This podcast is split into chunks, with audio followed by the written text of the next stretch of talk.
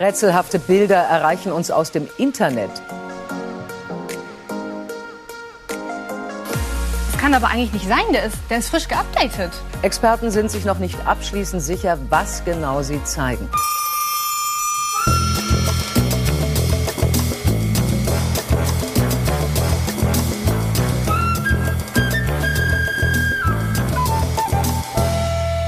Hallo und herzlich willkommen zu einer neuen Ausgabe der Medienwoche, dem wöchentlichen Medienpodcast mit mir, Christian Mayer von der Welt und Stefan Winterbar von Media. Hallo, ich muss mich gerade nochmal strecken. Entschuldigung. Oh, bist gerade erst aufgestanden. Ja, ne? bin gerade erst aufgestanden. Weißt du, was wir gerade Ja. am Anfang gehört haben? Hast du es erkannt? Ja, ich, äh, das war bestimmt die Tagesschau, aber das klang wie Dagmar Berghoff, aber das war bestimmt Dagmar jemand Berghoff. anders. Das war äh, Ja. äh, Susanne äh, äh, Daubner. Daubner, genau. Äh, Mhm. und zwar, wie sie ankündigt, Tagesschau auf TikTok. Tok, TikTok, Tok. Darüber, Rätselhafte Bilder. ja. Aber dazu Okay. dann gleich Dazu ein bisschen mehr. Etwas später Ja. mehr. Ja. Genau, wir, ähm, wir steigen, glaube ich, gleich mal ein mit der Schnellrunde, oder? Ja, machen wir. Bevor wir sagen, bitte abonnieren, liken und so weiter, nutze ich mal kurz diese Pause, wo du dich weiter Ich habe gerade, ich ha, nee, ich habe, ich habe in der Pause habe ich die Zettel, die ich gleich zerknülle, mehr zurechtgelegt. So, Das ich habe dachte, das in wäre immer derselbe Nein, Zettel. Ich weil, kann das ja äh, nicht sehen, äh, weil wir sehen uns ja, nicht. Es sind Ähm, immer, es sind tatsächlich fast immer neue Zettel, weil wenn man die zu oft mehrfach zerknüllt, Ja. knistert es Knistert's nicht mehr Nein. so. Hm. Es sind Ja, diese ja. Feinheiten der Produktion, ne? Ja, das ist Profi-Content. Gut, also kommen wir damit zur Schnellrunde. Kann das weg über die Medienthemen der Woche, die wir etwas schneller besprechen wollen. Ähm, Hauptthema ist diesmal der Rundfunkbeitrag, aber auch dazu später mehr. Äh, wir sprechen kurz über, darüber, wie es jetzt weitergeht beim Berliner Verlag ähm, und äh, den Verlegern des Berliner Verlags. Wir hatten in der vergangenen ähm, Ausgabe darüber gesprochen. Die Welt am Sonntag äh, hatte das äh, berichtet. Ähm, ein Also Kollege du und hast- ich, genau, ja, du und genau, ein Kollege Kollege und ich hatten darüber berichtet, ähm, dass ähm, Holger Friedrich, äh, der äh, neue Eigentümer, zusammen mit seiner Frau Silke des Berliner Verlags, eine IM-Akte äh, hat. Äh, wir Also nur der Holger Friedrich, ne? Die Silke Ja, nicht. Oder? genau, ja. Habt ihr Ja, die ja, eigentlich nein. auch, äh, habt ihr, hat die äh, ge ge gefragt, Nein, die war ob die eine hat nicht- oder hat die keine? Das, das haben wir nicht gefragt. Okay. Äh, Die war zu dem Alter, äh, zu der Zeit, wo die ähm, DDR, wo es dann zu Ende mit der DDR ging, glaube ich, noch gar nicht volljährig. Ach so, die war noch, ja, Ähm, okay. Ja, ja, ja, nee, das ähm, haben wir nicht getan. Und ähm, ja, jetzt hast du mich kurz aus dem Konzept gebracht. Sorry, ja, also ja. der Berliner Verlag, genau. Wir hatten darüber gesprochen, was passiert denn da jetzt eigentlich? Also, ähm, wir hatten auch schon mit über die ersten Reaktionen berichtet, ähm, dass ähm, der Friedrich selber Stellung genommen hat zu diesen Fragen, hatte er veröffentlicht ähm, auf der Website, äh, anstatt sie uns direkt zu beantworten. Okay, kann man machen, eher ungewöhnlich.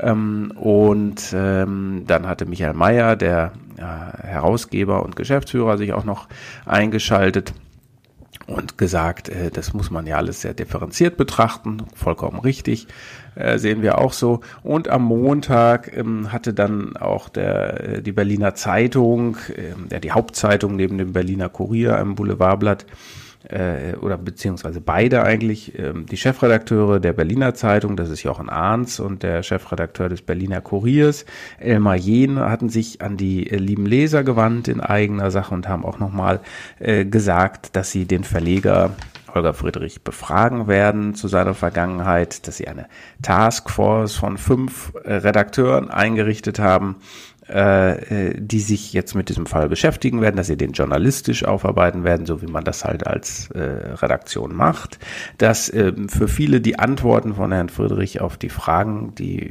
äh, die Welt am Sonntag ihm gestellt hat, äh, nicht befriedigend seien, ähm, aber dass man natürlich auch hier ist äh, diese diese mh, dieser Anspruch formuliert worden, äh, dass man das differenziert betrachten muss. Ähm, äh, was genau lässt sich denn jetzt aus den Akten herauslesen?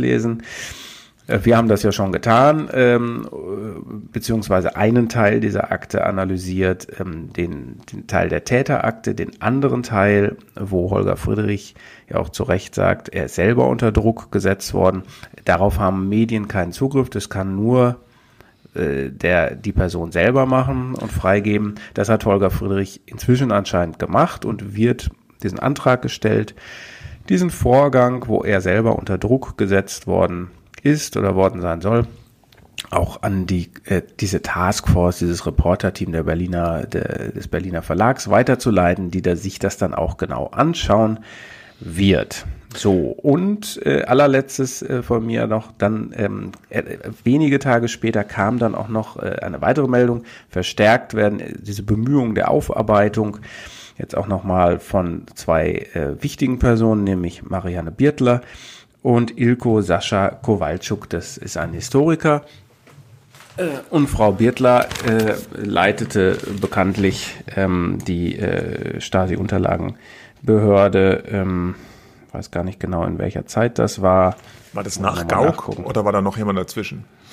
Ich weiß es auch ja. nicht. Auf jeden Fall es, äh, war, hieß dann damals ja auch die Birtler Behörde. Da erinnert sich ja. mancher vielleicht noch dran. Ja. Ähm, ja, das ist natürlich ganz interessant. Es gab dann noch was, die äh, Berliner Zeitung und der Berliner äh, Kurier haben sich jetzt ja auch darauf geeinigt, dass sie sich wieder ein Redaktionsstatut geben wollen. Mhm. Ähm, also so eine Art Selbstverpflichtung, also so eine schriftlich festgelegtes Statut, wo drin steht, welchen ähm, äh, ja, Regularien sich die Zeitung unterwirft. Was da genau drinstehen soll, das ist noch nicht so ganz klar. Dieses äh, Statut ist auch noch nicht jetzt verabschiedet worden. Es soll wohl aber so in die Richtung gehen, dass sie sich halt äh, der Transparenz verpflichten. Und äh, das bezieht sich vor allem auf diesen anderen Vorfall mit, mit dieser Firma Centogene. Das war diese Pharmafirma, wo Holger Friedrich Anteile hält und im Aufsichtsrat sitzt und wo die Berliner Zeitung einen wohlwollenden Bericht über deren Börsengang veröffentlicht hat, ohne das zu erwähnen, diese Verflechtungen. Äh, der Anstoß für den Artikel kam wohl auch von dem Verleger selbst, ja. Und mit dieser Verpflichtung zur Transparenz will die Zeitung halt dann künftig ja, verhindern, dass es nochmal zu sowas kommt. Das ist natürlich nicht gut ja, für so eine Zeitung. Das, das, das schadet dem Image, das, das schadet dem, dem ganzen Blatt, ja, wenn sowas passiert. Äh, da springen ja, vielleicht auch irgendwann Anzeigen, ja. vielleicht ab, man weiß es nicht. Der andere Punkt ist, äh, die Friedrichs beide hatten ja auch dieses Manifest geschrieben. Äh, wir erinnern uns dunkel, es war in einer der früheren Folgen der also Silke und Holger Soap, äh, was auch massiv Kritik auf sich gezogen hatte. Es war ein ellenlanges Manifest in der Berliner Zeitung, wo sie so ein bisschen sehr grude Thesen formuliert haben, auch sehr viel Verständnis gezeigt haben für Egon Krenz und Wladimir Putin. Das war noch vor der Stasi-Enthüllung der äh, WAMS gewesen. Ja. Und in diesem Statut soll wohl, so haben wir das zumindest gehört, auch so ein Passus rein, äh, das ist ganz lustig eigentlich, dass die Verleger sich nicht mehr so äh, ohne Rücksprache oder ohne Kontrolle ihrer Redaktion im eigenen Blatt äußern dürfen. Ja, Finde ich eigentlich ganz äh, interessant. Ja. Fast ja. so eine Art, ja, die Verleger äh, bekommen so eine Art Maulkorb, könnte man vielleicht fast sagen. Ja. Vielleicht, wahrscheinlich.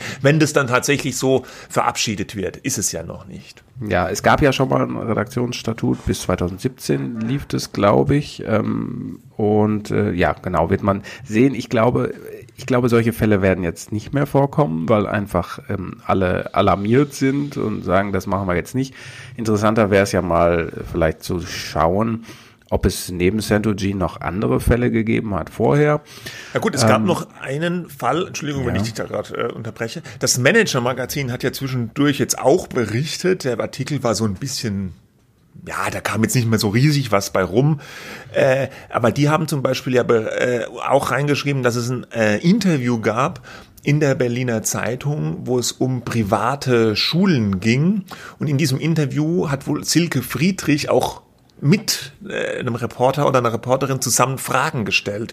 Und das hat auch so natürlich ein Geschmäckle, weil äh, die Silke Friedrich ja die, die, die Chefin von einer Berliner Privatschule ist, der Metropolitan School, wo die Friedrichs, die auch zu den Friedrichs ihrem Unternehmens äh, im Universum mhm. da gehört, ja. Und das wurde dann auch wieder so als ein bisschen als eine Interessens Vermischung äh, angesehen. Mir persönlich ja. war dieser Fall bis zu diesem Manager-Magazin-Bericht gar nicht klar. Ich lese die Berliner ja. Zeitung jetzt halt auch nicht täglich von vorne bis hin. Nee. Ja, nachreichen sollte man vielleicht noch ähm, äh, zu Centogene. Du hattest dieses Unternehmen erwähnt, dass Herr Friedrich ähm, der Aufsichtsrat ist, ähm, die Gesellschaft darüber informiert hat, dass er bis auf weiteres sein Amt als Aufsichtsrat ruhen lassen wird. Ja, genau. Diese Nachricht kam gestern noch am Donnerstag, den 21. Und einen weiteren Komplex, den man vielleicht auch noch erwähnen sollte, ist, dass es ähm, parallel am Freitag oder am Samstag, äh, am vergangenen Samstag ein Interview in der Neuen Zürcher Zeitung gegeben hat äh, zu berlin.de. Das ist äh, so eine Seite, ein Online-Portal der Stadt Berlin ist das eigentlich, ja, wird aber betrieben von der Berlin Online GmbH und Co. KG. Das ist äh, also eine Tochter des Berliner Verlags und die haben zusammen mit dem äh, mit der Stadt Berlin so ein äh, Public-Private Partnership nennt sich das, also eine öffentlich-private Partnerschaft. Und Herr Friedrich hat in der NZZ, äh, Neuen Zürcher Zeitung, gesagt, das sei ein Schatz oder der eigentliche Schatz des Deals, dass man da jetzt diese Bürgerdienste anbieten kann und dass das ähm, eine große Zukunft hätte. Äh, stellte sich aber relativ schnell danach heraus, dass dieser Vertrag äh, mit Berlin Online, der bereits 1998 mit einer Vorläufertochter von Berlin Online ähm, geschlossen worden war, also diese PPP, ähm, dass dieser ähm, schon mal gekündigt worden ist, also im Jahr 2018 ähm, durch das äh, durch Berlin, ähm, weil man eben gesagt hat, das wollen wir nicht mehr in dieser Public-Private Partnership machen, sondern selber betreiben. Und wir wollen kein privates Unternehmen äh, diese, diese Aufgaben äh, erledigen lassen und damit denen sozusagen auch Einblick zu nehmen. Und es gab dann äh, ja auch sogar noch eine Pressemitteilung ähm, vom vergangenen Montag, dass die Berliner Verwaltung alleiniger Anbieter von Services für die Bürgerinnen und Bürger ist. Also ja, wohl nicht also. so mit dem Schatz, ja. Äh, erstaunlich eigentlich, weil es sollte doch eigentlich äh, geprüft sein und bekannt sein, bevor man sowas übernimmt, oder? Wie da die Verträge laufen. Ja, auch wenn man, ist eine offene Frage. Wenn man das als so wichtig erachtet, weil in dem Interview mit der NZZ haben die beiden ja so, so ein bisschen so, zumindest so getan, als ob da, äh, ja, sie wollen, dass sie so dieses E-Government da vorantreiben wollen, dass man über berlin.de dann seinen mhm. Personalausweis da verlängern kann oder, oder mhm. äh, ähm, Meldungen, An Anwohnermeldungen beantragen kann und so Sachen, ja. Und das will natürlich die Stadt selber machen und kein Privatunternehmen, was, was auch in anderen Zusammenhängen vielleicht mit Datenhandel handelt, äh, reingeben. Ja, also es ist es ist eine Menge los bei den Friedrichs, muss man sagen. Ja, die halten uns ganz schön auf Trab, was die Medienberichterstattung betrifft. Äh, muss man ja fast schon dankbar für sein, oder?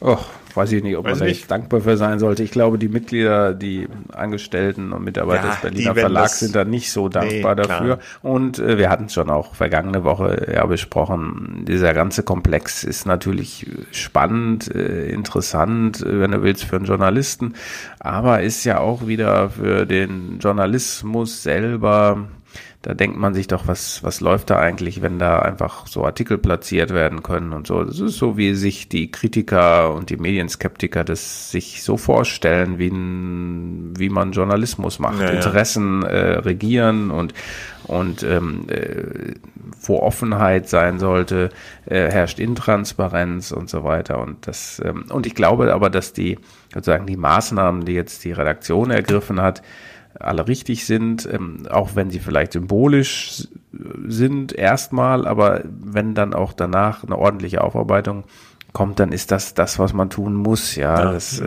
geht ja nicht anders. Was anderes kann man auch eigentlich gar nicht nee, tun. Genau. Okay, jetzt erstmal so. mit diesem Thema. Oh. Und wir kommen zu dem äh, lustigen äh, Einspieler vom Anfang, ne? Ja, genau. Das war nämlich tatsächlich die Ankündigung der Tagesschau, dass sie jetzt auch auf TikTok präsent ist. Ey, was ist TikTok? TikTok ist so eine Art soziales Netzwerk, äh, wird immer so ein bisschen bezeichnet als, als, als äh, Musik- oder Videonetzwerk. Das ging hervor aus diesem Angebot Musically, äh, was vor allem dadurch bekannt wurde, dass Teenager Lip-Syncing da machen, also dass sie zu äh, bekannter Musik die Lippen bewegen und sich dabei filmen. Das sind meistens super kurze Videos, oft nur so 15 Sekunden lang. Und diese Firma gehört einem chinesischen Medienkonzern namens ByteDance und ist vor allem bei der jungen Zielgruppe halt wahnsinnig erfolgreich.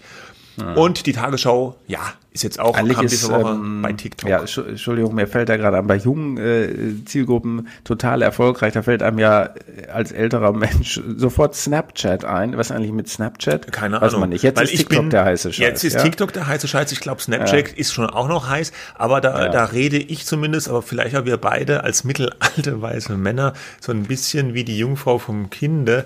Äh, ich habe meinen Bist du Snapchat. auf TikTok? Nein, also ich wollte gerade sagen, mein Snapchat-Account, der ruht, ja, der war noch nie Ja. sonderlich aktiv. Das ist mir persönlich zu, ich kapiere es nicht. Und äh, TikTok habe ich gar nicht erst probiert, muss ich ehrlich sagen. Ich habe auch kein Ich, Interesse. äh, Mich interessiert das nicht. Sorry, I'm too old. ich bin out, ja, bin draußen. Ja, same hier. Wobei, äh, also genauso Snapchat schon. Ich habe sogar mal so einen so einen Workshop, eine Stunde lang Snapchat lernen gemacht und dann war ich auch ganz interessiert, aber das, das blieb im Alltag einfach hängen, ähm, was glaube ich ganz normal ist. Aber wir müssen natürlich, wir reden so ein bisschen jetzt ähm, äh, wie die Blinden über die Farbe. Aber, aber wir können uns natürlich, wir haben uns zwei Videos angeschaut, die die Tagesschau jetzt Ja, es gibt auch Auf, nur zwei. äh, ja. Ich habe gerade ja, eben, ich ja, hab, gut, ja, ja. ich habe Wir gerade eben, äh, eben vor der Sendung habe ich noch mal geguckt. Also äh, bis gestern war auch nur ein Ankündigungsvideo von der Tagesschau auf TikTok. Das war Jan Hofer, so ein bisschen lustig, wie er so vi- virtual reality mäßig seine Krawattenfarbe und Muster aussucht mit so einer Musik drunter. Naja, also warte mal, ich schaue gerade mal hier TikTok. Das hat bisher 117.000, über 117.000 Abrufe auf TikTok, dieses Video. das gut? Ich glaube, ich weiß, ich glaube, es ist okay, aber ich weiß es nicht genau. Für die Tagesschau ist Ja, die Tage, die haben schon jetzt äh, über 36.000 Follower da. Äh, ja, also ich meine, für die mageren Inhalte, die bisher da sind, ist es wahrscheinlich nicht schlecht. Und jetzt haben sie gerade vor kurzem haben sie noch ein Video hochgestellt. Mhm. Äh, das ist ein bisschen mehr mit Info und zeigt vielleicht, wo die Richtung hingeht. Da geht es um Gaffer, äh, wo halt, es ist so ein kurzes Nachrichtenvideo, wo so ein Polizist so einen Gaffer bei einem Autobahnunfall zurechtweist und dann wuscht immer so eine junge, rothaarige Frau rein und erklärt es so ein bisschen äh, was der jetzt da macht und so, so, wie man halt heutzutage so Jugendnachrichten macht. Ja, es ist nicht schlecht, es ist okay. Ja, meine Tasse Tee ist es Hätte nicht. halt auch auf Snapchat auch laufen können. Ne? Hätte da auch, ist die Tagesschau äh, eigentlich auf Snapchat, weißt du das? Oh Mann, da fragst du mich. Ich was. weiß I es nicht. know. Ich glaube nicht, aber Ja. ich weiß es nicht. Ja. Es gab ja. Ja. dann so ein bisschen Kritik jetzt, äh, unter anderem auch von der Bild-Zeitung, Ja. äh, die Tagesschau jetzt mit unseren öffentlich-rechtlichen, unseren guten Rundfunkbeiträgen dem chinesischen Konzern die Kohle in den Rachen wirft. Was ist denn davon zu halten? Nein, nein, Kohle ja nicht. Ähm, die nutzen ja diesen Kanal.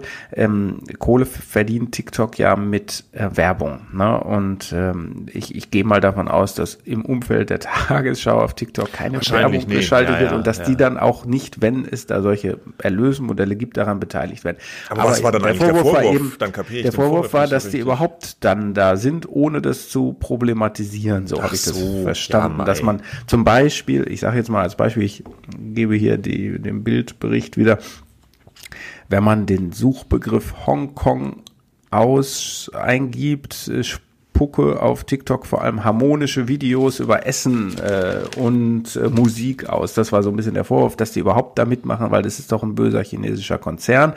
Dann hat man natürlich gesagt, aber unsere Axel Springer Akademie nutzt ja auch TikTok für ein Projekt, aber dort würde man das problematisieren.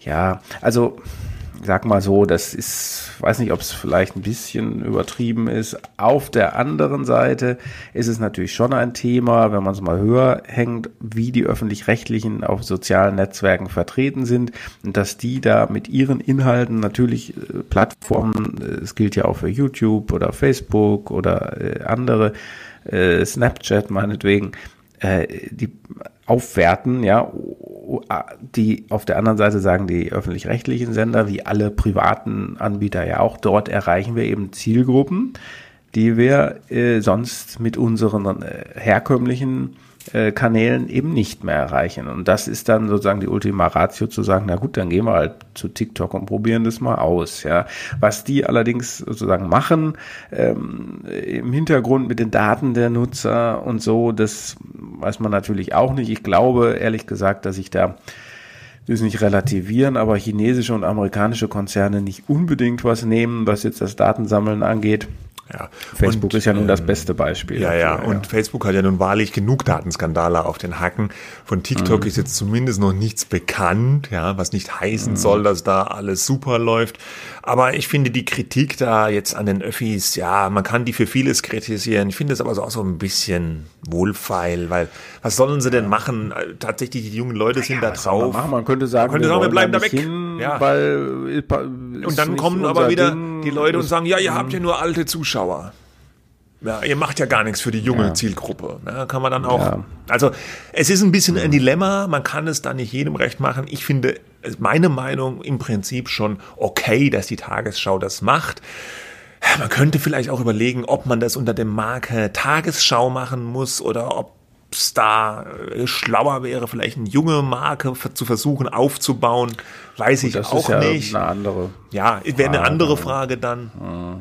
Aber im also, Prinzip finde ja. ich das schon ganz okay. Ich meine, diese lustigen Videos, wenn Jan Hofer da jetzt oder Linda Zerwakis hüpft da hoch und runter und ja, Ach ja. Ich sag aber nur, also. Ist Geschmackssache. Ist jetzt, ja. Es ist, ja, es ist vielleicht Geschmackssache, aber wir können ja auf der anderen Seite natürlich nicht äh, ständig über die bösen Plattformen sprechen, wobei ich jetzt gar nicht weiß, wie böse TikTok ist, ja, und was da schon sozusagen an Datenmissbrauch äh, oder wie, wie die mit den Daten umgehen. Also einerseits, dass äh, dauernd anprangern und dann sagen, na dann, aber trotzdem müssen wir da sein. Ne? Also, aber es ist, ja gut, wobei die das sind so zwei Seelen in der ja, Brust. Ja, das ja. ist immer dieses Dilemma. Das gilt ja für alle. Ja, aber die, die, die öffentlichen prangern das, glaube ich ja gar nicht mal so stark an. Die haben natürlich ein großes Problem nicht. Die stehen ja nicht mit den Plattformen in einem wirtschaftlichen Konkurrenzverhältnis wie jetzt die Privatmedien. Mhm. Für die Privatmedien ist es ja noch noch eine schwierigere Frage vielleicht, ja, weil äh, Facebook scheffelt die Kohle und Google und gleichzeitig gibt man denen die Inhalte, ja, die öffentlichen finanzieren sich halt anders über die Rundfunkgebühren, reden wir gleich noch drüber und die können ja. da sozusagen befreit aufspielen, zumindest aus monetären Gesichtspunkten. Und das ja. ärgert dann die Privaten ja auch vielleicht wieder, ne? Äh, klar. Also alles ein bisschen, ja, alles tricky, nicht so einfach. Tricky, ja. tricky. Und um das äh, letzte, was ich hier aber noch gefunden habe, acht, 78 Milliarden ist ByteDance übrigens wert. Ja, laut, Wahnsinn. Laut einer Bewertung. Also das ist Wahnsinn. Milliarden. Das ist so, ja. Äh, ja, also meine Welt ist es nicht, wie schon gesagt. Ja. Gott, weg damit. Wir bleiben bei den Öffis. Es gab mal wieder eine Umfrage äh, im Auftrag des WDR, äh, eine Studie, äh, äh, was? Äh, wobei herauskam, Was? sorry, ich war jetzt ab, von mir selber mhm. abgelenkt, ja, mhm. dass 38 Prozent der Befragten vermuten, dass äh, die Politik Einfluss auf die Medien nimmt. Ja. Hm. Offenbar ist es so eine Umfrage, die regelmäßig durchgeführt ja, wird. Alle drei Jahre oder alle vier Jahre? Nee, ja. Vorgängerstudie aus dem Jahr 2018, also dann doch regelmäßiger ja. als das. Ja. Und das macht ja jetzt mhm. die Woche schon so, so ein bisschen Schlagzeilen nach dem Motto, oh, so viele Leute denken das, dass die Angela Merkel da anruft bei den Medien und, und denen sagt, was sie berichten sollen.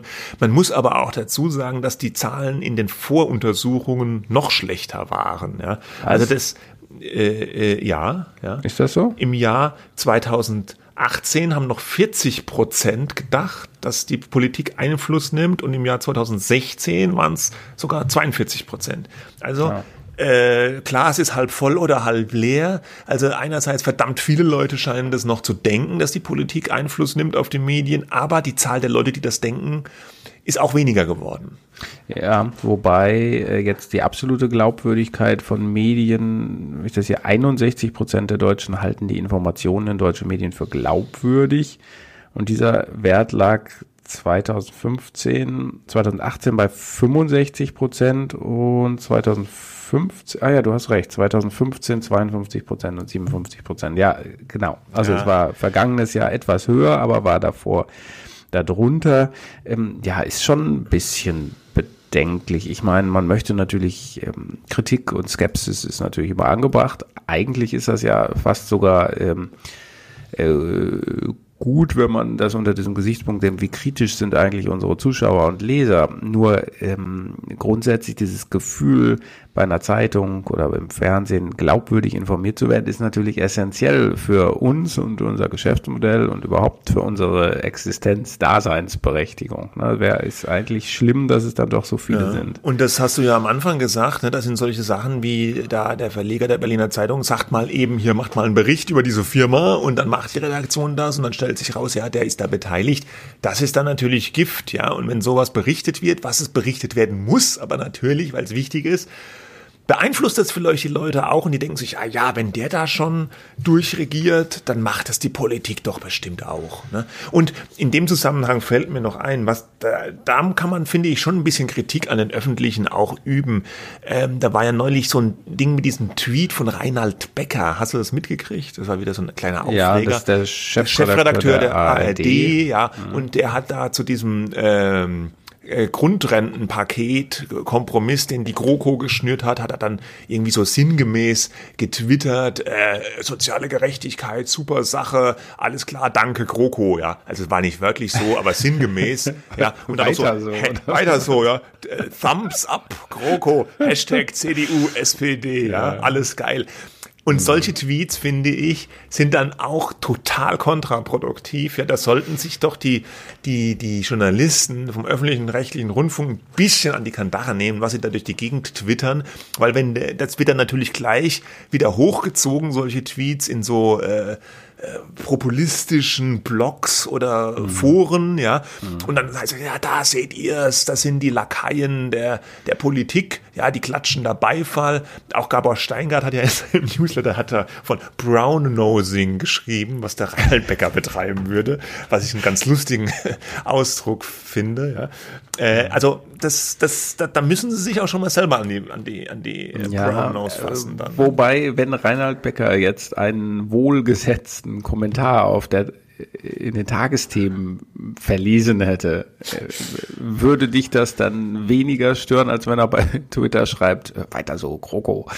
Ja gut, äh, da kommt natürlich diese Sache bei, bei, bei Twitter durch die Kürze, ja, hat es natürlich mhm. dann nochmal eine andere Wirkung. Da kannst du ja nicht Der groß, appellativen Charakter. Ja, da kannst du nicht groß mhm. differenzieren und dann auch noch mit diesen Hashtags, ja, äh, da, da schwingt ja schon so eine Affirmation dann mit, ja, nach dem Motto, finde ich geil, Kroko, so ohne dass man das vielleicht noch in einem Nebensatz dann vielleicht relativieren könnte, wie in einem dieser toll verlesenen Tagesthemenkommentare. Wobei die kamen ja auch schon, die waren ja auch schon in der Vergangenheit oft genug in der Kritik, ja, dass die dann die Grünen zu sehr äh, bewienern und so. Hm. Äh, also ich ja, finde ich warte schon, immer noch. Äh, man, die, die, die öffentlichen, die, die, die Journalisten, die da arbeiten, die machen einen guten Job und alles, aber manchmal denke ich, die sollten noch eigentlich noch kritischer sein der Regierung und den Parteien gegenüber. Ja. Manchmal ist da so ein bisschen arg Kuschel. Ja. Ja, also ich warte immer noch auf die große Inhaltsanalyse äh, von eben wertenden Aussagen in, in äh, öffentlich-rechtlichen äh, Nachrichtenangeboten. Aber man, was man, glaube ich, den Fehler, den man nicht begehen darf, ist zu, etwas zu verwechseln, nämlich ähm, den Anspruch der öffentlich-rechtlichen ausgewogen und äh, zu berichten und für alle da zu sein, für alle Bürger quasi überparteilich. Aber auf der anderen Seite durchaus das Recht, nicht durchaus, sondern das Recht zu haben, äh, Kommentare zu haben, äh, Journalisten zu haben, die Position beziehen, die argumentieren und die sagen, darum finden wir ähm, das, was diese Partei X macht, gut oder was Partei Y macht schlecht.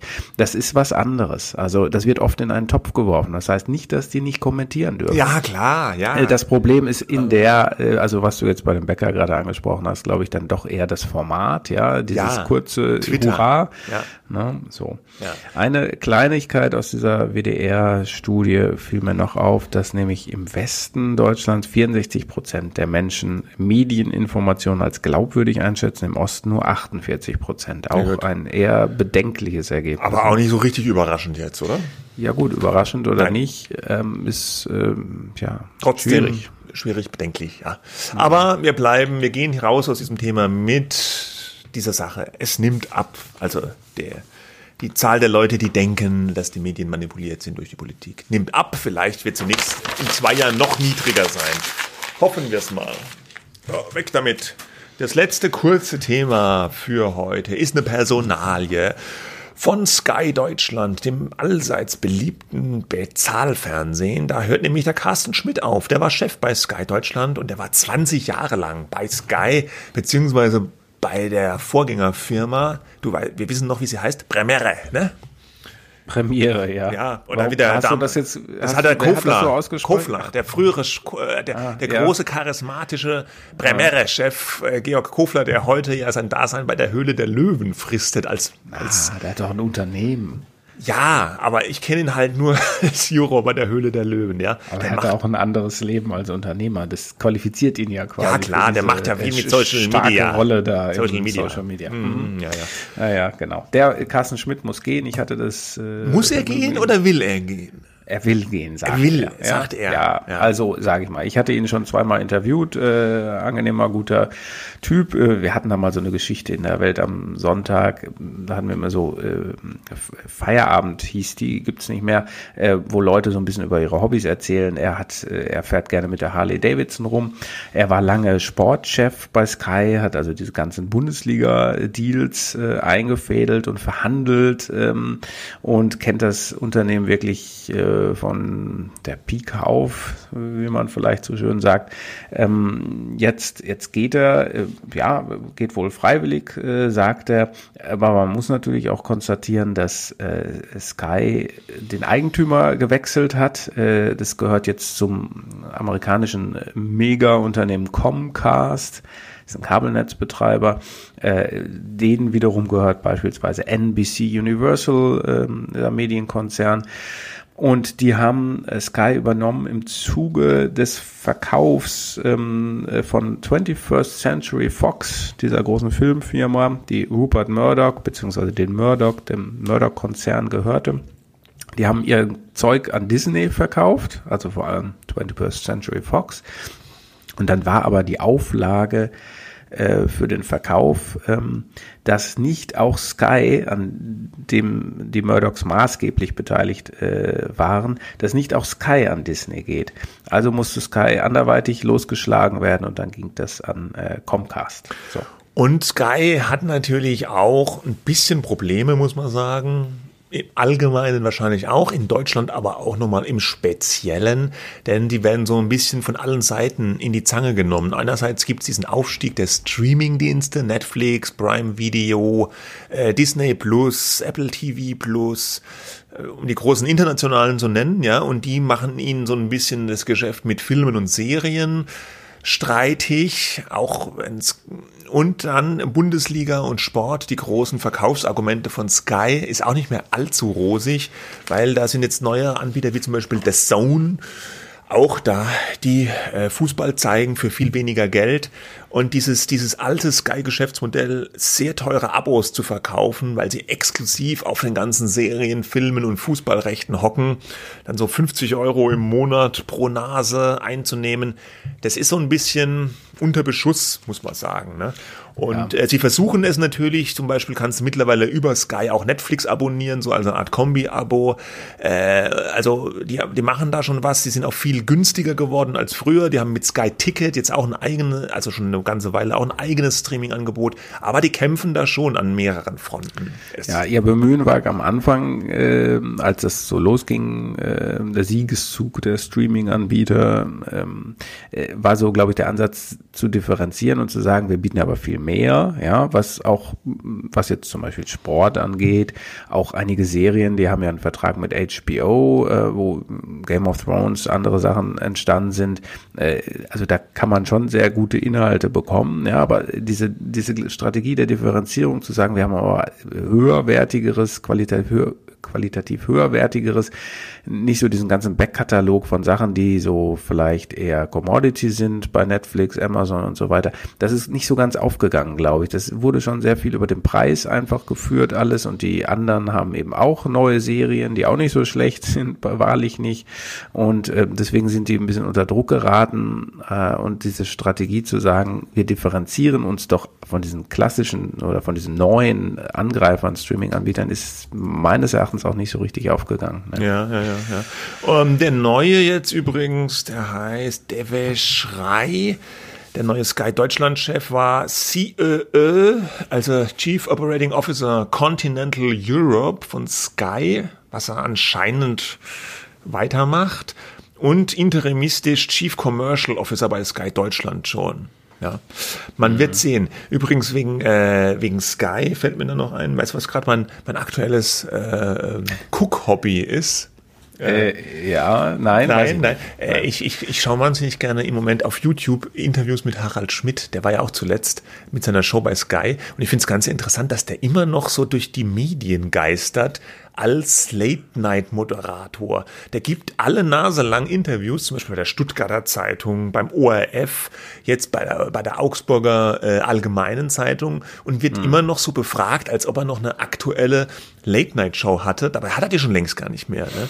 Aber das ist ja gerade der Grund wahrscheinlich, warum man sagt, Herr Schmidt, was sagen Sie denn da so? Sie sind doch raus aus dem Daily Business mit Ausnahme von Spiegel Online. Das ist eine ne? Videokolumne, ja. Hat er diese ja. Videokolumne. Aber die, ja. die, die, die Leute Leute, die fragen den, äh, also vor allem dieses Interview mit der Augsburger Allgemeinen, das fand ich ganz faszinierend. Das war in so einem riesigen goldenen Saal, ja, es hat furchtbar Gehalt und er wurde von zwei Leuten befragt, vom Chefredakteur der Zeitung und von einer Feuilleton-Redakteurin. Und ähm, das kann man sich mal angucken. Das zeigt einerseits der Schmidt so latent gelangweilt von den Fragen auch, ja. Äh, die Leute haben auch gar nicht so groß gelacht und es war furchtbar lang und äh, ja, also äh, es war einerseits irgendwie so ein Interview, was nicht so richtig geglückt war, aber gerade deswegen auch faszinierend war, dazu zu gucken. Ja. Mhm. Und die haben immer wieder versucht, so Bonbons aus ihm rauszukitzeln, so und haben ihn angesprochen auf alte Interviews. Ja, nicht schon wieder diese Frage, das hat er schon tausendmal beantwortet und aber ob frag, ihnen denn nichts Besseres warum? einfällt ja. und so. Ja, ist also, interessant, aber deine Ausgangsfrage, äh, oder du hast ja gesagt, du findest es erstaunlich, dass er jetzt immer noch so befragt wird. Ich glaube, es gibt eine Sehnsucht nach diesen auch wenn der alte weiße Mann jetzt nicht so hoch im Kurs steht, gibt's äh, parallel dazu eine Sehnsucht nach Weisheit und Ratschlägen und und, und oder, an so, oder nach so gewitzten ja. Kommentaren, weil man ja, diese genau. ganzen Interviews, die sind dann auch ja. ganz also die die laufen auch gut auf YouTube, die haben immer hundert, zig hunderttausende Abrufe, ja und äh, Sagt er denn dann so schlaue Sachen? Also ja, teils, teils, teils, teils. Aber äh, was was wirklich gut war, äh, muss ich auch sagen, äh, war das. Er hat ja mittler, er hat ja eigentlich wieder eine Show. Ne, hast du das mitgekriegt? Der macht ja im Theater Stuttgart, im Schauspiel, macht ja, ja. er jetzt äh, in gewissen Abständen so eine Art Schmidt-Show ohne Fernsehen, wo er alleine auftritt und einfach so Zeug erzählt. Und da hat er auch manchmal Gäste. Und diese Gäste Teile, die werden von dem Schauspielhaus Stuttgart auch auf YouTube gestellt. Und da habe ich neulich mal gesehen mit Winfried Kretschmann, unserem mhm. baden-württembergischen Ministerpräsidenten, finde ich eh super. Unserem sagst du, weil du weil ich in Baden-Württemberg wohne. Wohnst. Ja, ja und, nur noch mal äh, kurz. Mhm. Das war ein wirklich gutes Interview. Also da war Schmidt, mhm. also super intelligent gefragt, es war witzig von beiden, das war wirklich gut. Ja. Also, wenn, Gut, wenn einem ja. das Fernsehen zu blöd wird, einfach mal auf YouTube gucken. Gibt's auch gute Inhalte. Jetzt Ey, aber. Große kapitalistische Plattformen, die. Ach so, ja, Daten stimmt. Und was ist denn mit den Daten? Ja, und Harald Schmidt war ja auch äh, mit seiner Late-Night-Show unter anderem äh, in der ARD. Ne? Und das bringt das uns äh, ja. elegante Überleitung. Wahnsinnig elegant, ja. Äh, Thema äh, zum Rundfunkbeitrag. Der soll nämlich das wurde ja schon lange äh, vermutet, gemutmaßt, hervor, äh, vorausgesagt, prognostiziert, der wird jetzt wieder steigen, äh, voraussichtlich ab dem Jahr 2021, denn dann 2020 endet die aktuelle Gebührenperiode, die dauert immer vier Jahre. Und ähm, innerhalb dieser ähm, vier Jahre wird dann schon mal wieder geschaut, was brauchen die denn für Geld, die Sender. Und da hat jetzt die Kommission zur Ermittlung des Finanzbedarfs, die heißt abgekürzt Kev, die hat jetzt schon mal rumgerechnet. Ja, erstmal müssen die Sender anmelden, so viel wollen sie. Dann guckt die Kev da drauf ähm, und sagt, hm, ja, hier, das ist okay, das, nee, das kriegt er nicht und so weiter. Und äh, dann kommt am Ende eine Zahl bei raus und jetzt ähm, gibt es einen Entwurf dieser Kev ähm, und daraus geht hervor, dass der Rundfunk Beitrag voraussichtlich um 86 Cent im Jahr 2021 pro Monat steigen wird. Das würde bedeuten, dass wir alle, wir bezahlen im Augenblick 17,50 Euro im Monat, ähm, es sei denn, man hat irgendwie eine Minderung, weil man Student ist oder Hartz IV bezieht, Ähm, also, dass wir dann alle 18,36 Euro im Monat bezahlen müssen für ARD, ZDF, Deutschlandfunk. Ja. ja, und das ist natürlich, ja, einerseits Erhöhung, andererseits, du hast es ja schon gesagt, die Sender sagen vorher, was sie brauchen oder was sie meinen zu brauchen. Und da haben die natürlich viel mehr gesagt als das, was jetzt in diesem Entwurf steht. Die Sender haben ja gesagt, sie brauchen zusätzlich mindestens insgesamt über diese vier Jahre drei Milliarden Euro. Und wenn die KEF das so durchgewunken hätte, also wenn sie diese drei Milliarden Euro akzeptiert hätte, dann wären das nämlich nicht 86 was, 86 Cent oder 85? 86 6, Cent. 86 ja, Cent. Sondern 1,70 Euro, ja. Also wenn es nach, äh, nach, nach ARD mhm. und ZDF gehen würde, mhm. würden äh, die Rundfunkgebühren dann auf 19,20 Euro steigen, wenn man ja. das umrechnet. Ähm, äh, das ist ja ganz interessant. Interessant ist aber auch, es ist ja nur ein Entwurf. Ja, das ist ein mhm. Entwurf, der, den, den hat die DPA berichtet. Ich glaube, die waren die ersten oder einzigen, die das mhm. so berichtet haben, mhm. wurde wahrscheinlich mhm. von der Politik irgendwie an die DPA durchgereicht. Von der Politik an die DPA durchgereicht. Du bist ja, ja von einem Politiker, darüber, was du da jetzt gerade sagst. Ja. Schreiben Sie auf. Nein, nicht so, sondern ja. hier, gucke mal. Ja, ja, ja. ja. Ja, von also interessierter also, Seite. Wobei man jetzt halt eben sagen kann, genau wie du das ja andeutest, ist das jetzt irgendwie für die Kritiker, die sagen, das muss alles so bleiben, ist das jetzt gut oder schlecht oder, oder was? Ja, ja Dass also es weniger es ist, ist, als ähm, gewollt, aber trotzdem mehr, als wir jetzt äh, zahlen einerseits, andererseits. Ne? es ist ja diese Puh. Sache, es wurde ja, es wurde, es wurde ja dann auch gesagt, dass die, die, die Sender eigentlich, zwar ist der aktuelle Beitrag 17,50 Euro, aber so in Wahrheit ist er ja schon höher, weil die Sender nämlich Rücklagen haben, die sie gerade aufbrauchen. Korrigiere mich, wenn ich was Falsches ja, sage. Ja. Es also ist ich, halt sehr kompliziert. Ja, ne? Also ich würde das ganze Komplizierte weglassen, aber die haben halt mhm. wegen, die haben halt Rücklagen, die haben noch was auf der hohen Kante, ja. Mhm. Und das verbrauchen sie jetzt jetzt auch schon. Und wenn man das ja. da einrechnet, dann bedeutet das, dass der wahre Beitrag, also das, was die Sender gerade jetzt schon verbrauchen, das sind gar nicht diese 17,50 Euro, sondern in Wahrheit 18,35 Euro. Und das bedeutet wiederum, dass die echte, die reale Erhöhung laut Cap-Vorschlag ein Cent wäre. Ja, das kann man natürlich keinem äh, Menschen und da draußen, dem das schwer nicht interessiert, äh, ja, aber erklären. Ja. Es bedeutet halt, es gibt ein, eigentlich praktisch de facto keine echte Erhöhung nach diesem Vorschlag. Und das muss, mhm. müsste eigentlich, was mich wundert, müsste das für einen Aufschrei bei ARD und ZDF sorgen, dass sie sagen, nein, wenn ihr das so ja, macht. Die sortieren sich gerade noch. Dann vielleicht. geht das, dann geht das Abendland unter und die Qualität und alles. Aber da ist bisher ist da Ruhe im Karton. Das wundert Wahrscheinlich, weil es ein Entwurf ist. Wahrscheinlich, ne? weil es ein Entwurf der Bericht, ist. Ja. Der endgültige Bericht kommt, äh, um das mal zu erklären, im Februar nächsten Jahres. Dann sind es vielleicht 10 Cent mehr oder weniger, aber der kommt dann, weil jetzt ja noch ähm, sagen die Sender äh, Stellung nehmen können äh, zu dem und da werden sie wahrscheinlich schon sagen, nö, reicht uns aber nicht. Ähm, und dann muss, muss die äh, Politik äh, danach dann äh, jedes einzelne Bundesland muss dann sagen, ja, äh, mit diesem Vorschlag der KEF gehen wir konform äh, und stimmen dieser Erhöhung zu. Wenn das dann nicht dazu kommt, wenn ein Bundesland äh, nur sagt, nee, auf keinen Fall, das muss bei 17,50 Euro sein und es ist uns egal, ob das jetzt sogar dann äh, letztlich eine reale Senkung äh, ist, ja, wenn man dieser Berechnung, die du da eben auch genannt hast, folgt, ähm, äh, dann haben wir ein Problem. Ne? Dann, die müssen nämlich einstimmig die Bundesländer, die über Medienpolitik zu befinden und zu entscheiden haben, sagen, äh, ja, diese Erhöhung wollen wir. In den letzten Jahren hat das halt immer und Jahrzehnten hat das halt immer gut funktioniert. Es ging immer hoch, dann ging es einmal runter, ähm, nämlich von 17,98 auf 17,50 Euro. Ähm, und seitdem ist es nicht mehr gestiegen. Dann kam da diese neue Berechnungsgrundlage, über die wir eben gesprochen haben, wo dann Rücklagen gebildet werden mussten. Also man hatte eigentlich mehr Geld, durfte das aber nicht sofort verpulvern für die Tatorte und äh, Der Derrick wollte ich gerade schon sagen, die, das Traumschiff, ja. Ähm, das ist teuer, ja. Das ist bestimmt sehr teuer, kommt ja jetzt auch bald wieder, ähm, aber das ist ein ganz anderes Thema. Das spielt auch Harald Schmidt mit. Naja, alles hängt mit allem zusammen. Ja. Das ist eine ganz wichtige Erkenntnis, äh, wenn man sich mit Medien Alles hängt mit allem alles zusammen. Hängt mit allem Und zusammen. einerseits, andererseits. Das ist die andere Erkenntnis. ja. Aber jetzt habe ich dich aber, wieder aus dem Konzept was, gebracht. Jetzt hast du mich wieder voll aus dem Konzept gebracht.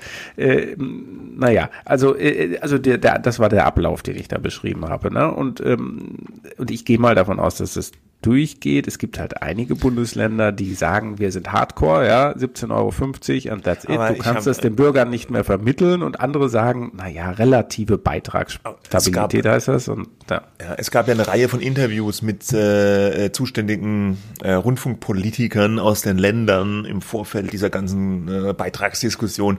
Soweit ich das überblickt habe, äh, ist aber, glaube ich, schon Konsens, dass so 18 Euro plus X ja, mhm. dass es da irgendwie hingeht. Ne? Also ich kann mir jetzt nicht vorstellen, dass ich auch die ostdeutschen Bundesländer, die ja da notorisch kritischer sind, was den Rundfunkbeitrag betrifft, ähm, dass die sich jetzt so einer Erhöhung sperren würden. Also 19,20 Euro wird es nicht geben, da lehne ich mich aus dem Fenster, ja, die drei Milliarden kriegen die nicht, ja. ARD und ZDF, ja. Aber irgendwas dazwischen, vielleicht wird es noch ein bisschen äh, von dem Vorschlag jetzt angehoben und so und dann werden die ARD und ZDF furchtbar rumjammern, äh, dass sie jetzt den Gürtel enger schnallen müssen und so weiter und so fort, aber dann geht es trotzdem mhm. irgendwie weiter, ja. Also das wird mutmaßlich so das sein, was passiert Anfang nächsten Jahres oder? Glaube ich auch, das sehe ich auch so.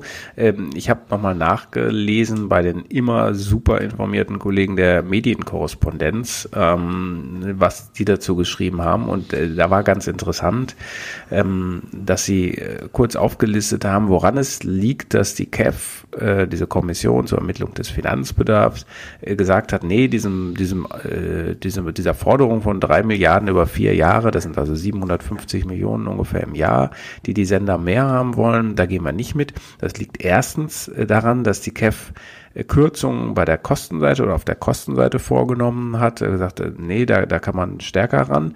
Zweitens, dass sie glauben, dass der Rundfunkbeitrag mehr zu mehr Einnahmen führen wird, als die Sender selber prognostizieren. Also, dass man noch, sprich, Leute ausfindig macht, die noch nicht bezahlen und jetzt zur Kasse gebeten werden, ja. Aha. Zum Beispiel. Oder dass sich noch mehr anmelden, äh, weil so, sozusagen der Trend zur Ein-Personen-Wohnung ansteigt, solche Faktoren, ja. Und dass drittens die Sender mehr Eigenmittel haben, als sie eigentlich zugeben wollen oder selber berechnet haben. Ja, also das behauptet zumindest, äh, oder davon geht die KEF äh, aus, ja. Ja, ja. also äh, das, das sind so, um mal so einen Eindruck zu vermitteln, was in diese Berechnungen da einfließt. Die Sender hätten ja ganz gern diese Berechnung durch die KEF ganz gerne ähm, hinter sich gelassen, um sagen ein Indexmodell, wir sprachen schon darüber einzuführen, was dann bedeuten würde, man koppelt den Rundfunkbeitrag an die Teuerungsrate beispielsweise äh, und dann braucht man sich keine Sorgen oder Gedanken, sage ich mal, mehr darüber machen, wie viel die denn jetzt in Zukunft bekommen, weil steigt die Teuerungsrate um so und so viel Prozent, steigt eben auch der Rundfunkbeitrag um einen ähm, sozusagen parallelen Faktor. Ja? Ähm, kommt aber jetzt wohl nicht und jetzt muss die KEF weiter als unabhängige Instanz darum werkeln und ähm, Ja gut, aber äh, ganz ist ja. diese Indexgeschichte ja noch nicht vom Tisch, nur erstmal jetzt für die nächste nee. Gebührenperiode, da ja, kriegen stimmt, die das nicht ja. hin. Aber da haben mhm. ja schon manche Politiker und auch ARD und ZDF, also die bleiben da wohl dran, ja. Also das Thema wird wahrscheinlich uns weiter erhalten bleiben, dass die daran arbeiten, dass so ein Indexmodell dann für die übernächste Gebühr Periode eingeführt wird. Ob das ja. kommt, da vermag ich keine Prognose. Darf, darf ich dir eine ja. Frage, was man immer mal wieder so hört, hm. ist, ja, jetzt ob 17,50 Euro oder 18,36. Ähm, es gibt Leute ja, die sagen, ey, ihr bezahlt doch für alles Mögliche so viel Geld, aber überleg dir doch mal, für ähm, 18 Euro plus X bekommst du den Deutschlandfunk, die ganze Zeit ähm, ARD, ZDF, das ganze Programm Radio. Ähm, wenn man das mal vergleicht mit äh, dem, was Netflix, Sky oder sonst was kostet, ist das doch eigentlich ein ganz guter Deal. Wie findest du dieses Argument? Ja, auch wieder einerseits, andererseits. Also ja, äh, ich finde das Argument, ich finde das Argument führt ein bisschen in die Irre. Das ist ein beliebtes Argument der öffentlich-rechtlichen, aber das lässt natürlich diesen Charakter außer Acht, dass das einfach alle zahlen müssen und dass es mhm. deswegen so in Anführungsstrichen günstig ist. Ne? Mhm. Netflix, äh, Amazon und Co. sind ja letztlich Privatunternehmen, die sich am Markt, wie es so schön heißt, beweisen müssen. Das heißt, ich kann mein Netflix-Abo sofort kündigen, dann bin ich die neun Euro los, wenn ich die nicht mehr bezahlen will oder kann. Die 17,50 mhm. Euro, die habe ich immer noch an den Hacken und die hat jeder an den Hacken. Das heißt ja immer, Kritiker von dem System sagen dann ja immer gerne so Zwangsabo oder Zwangsgebühren, mhm. Obwohl es ja eigentlich mhm. ein Beitrag ist. Ähm, und deswegen ist der so in Anführungsstrichen günstig. Wir zahlen dann natürlich, es ist so eine, so eine solidarische Leistung, ja, weil mhm. wir zahlen dann natürlich ganz viel Kram, den wir auch gar nicht nutzen oder nicht nutzen wollen. Das finde ich auch im Prinzip okay. Aber ähm, wenn man so sagt, ja, guck doch mal, wie viel wir bieten für so wenig vergleichsweise Geld, dann finde ich, das führt in die Irre, weil da argumentiert man eigentlich aus einer Marktperspektive heraus, aus einer marktwirtschaftlichen Perspektive, weil man sagt, mhm. es ist ein sehr gutes Preis-Leistungs-Verhältnis, obwohl es gar nicht irgendwie am Markt ist und sich äh, richtig am Markt beweisen muss. Und deswegen finde ich dieses Argument immer so ein bisschen schief.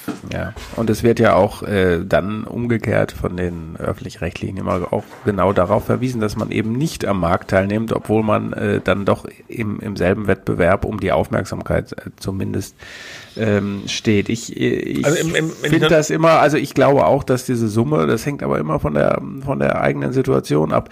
Jetzt ähm, und mal, es gibt ja Beitragsbefreiung oder Ermäßigung und so weiter für Härtefälle, Studenten und so weiter.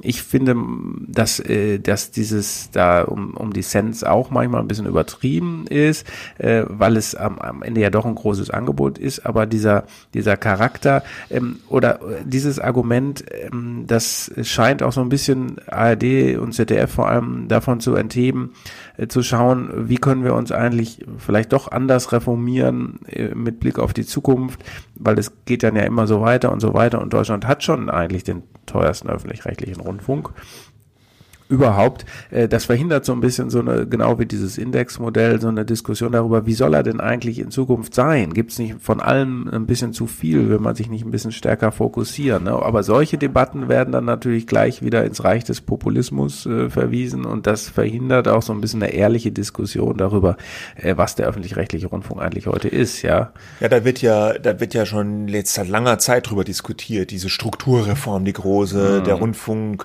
ja, der Rundfunk, der so öffentliche öffentliche, der ist ja mhm. aber schon unter Druck jetzt. Ja, die sind unter einem großen Rechtfertigungsdruck, was ich im Prinzip aber auch okay finde, ja, weil es ist ein öffentliches Gut und die haben nun mal acht Milliarden im Jahr zur Verfügung.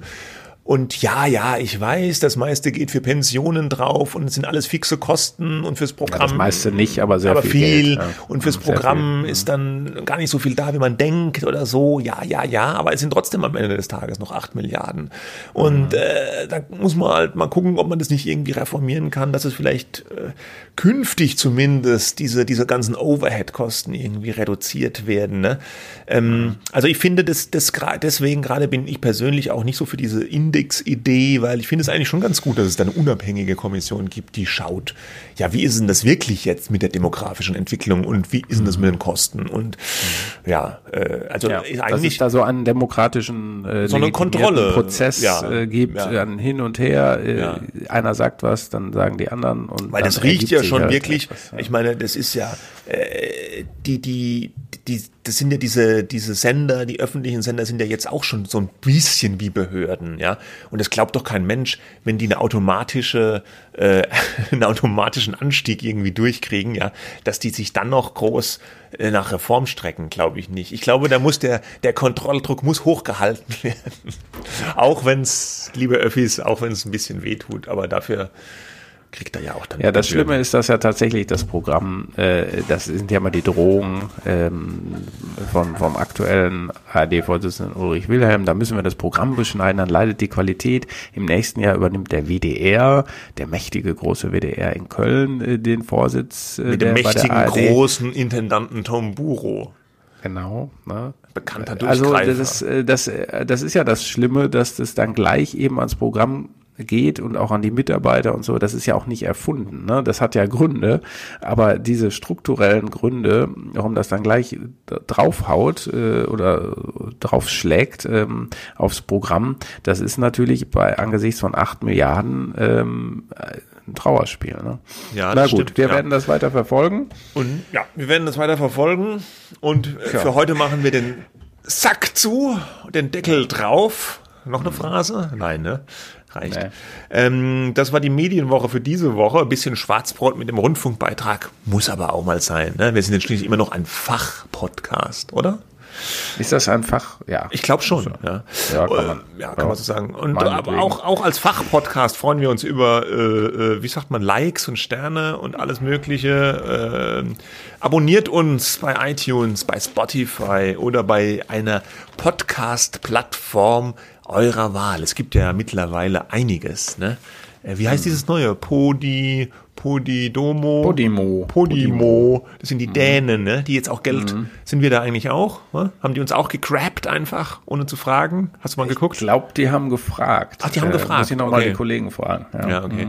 Naja. Auf jeden Fall, ihr findet die Medienwoche überall. Jetzt machen wir erstmal Wochenende. ja, bis nächste Woche. Ne? Ja. Also Bis dann. Tschüss. Tschüss.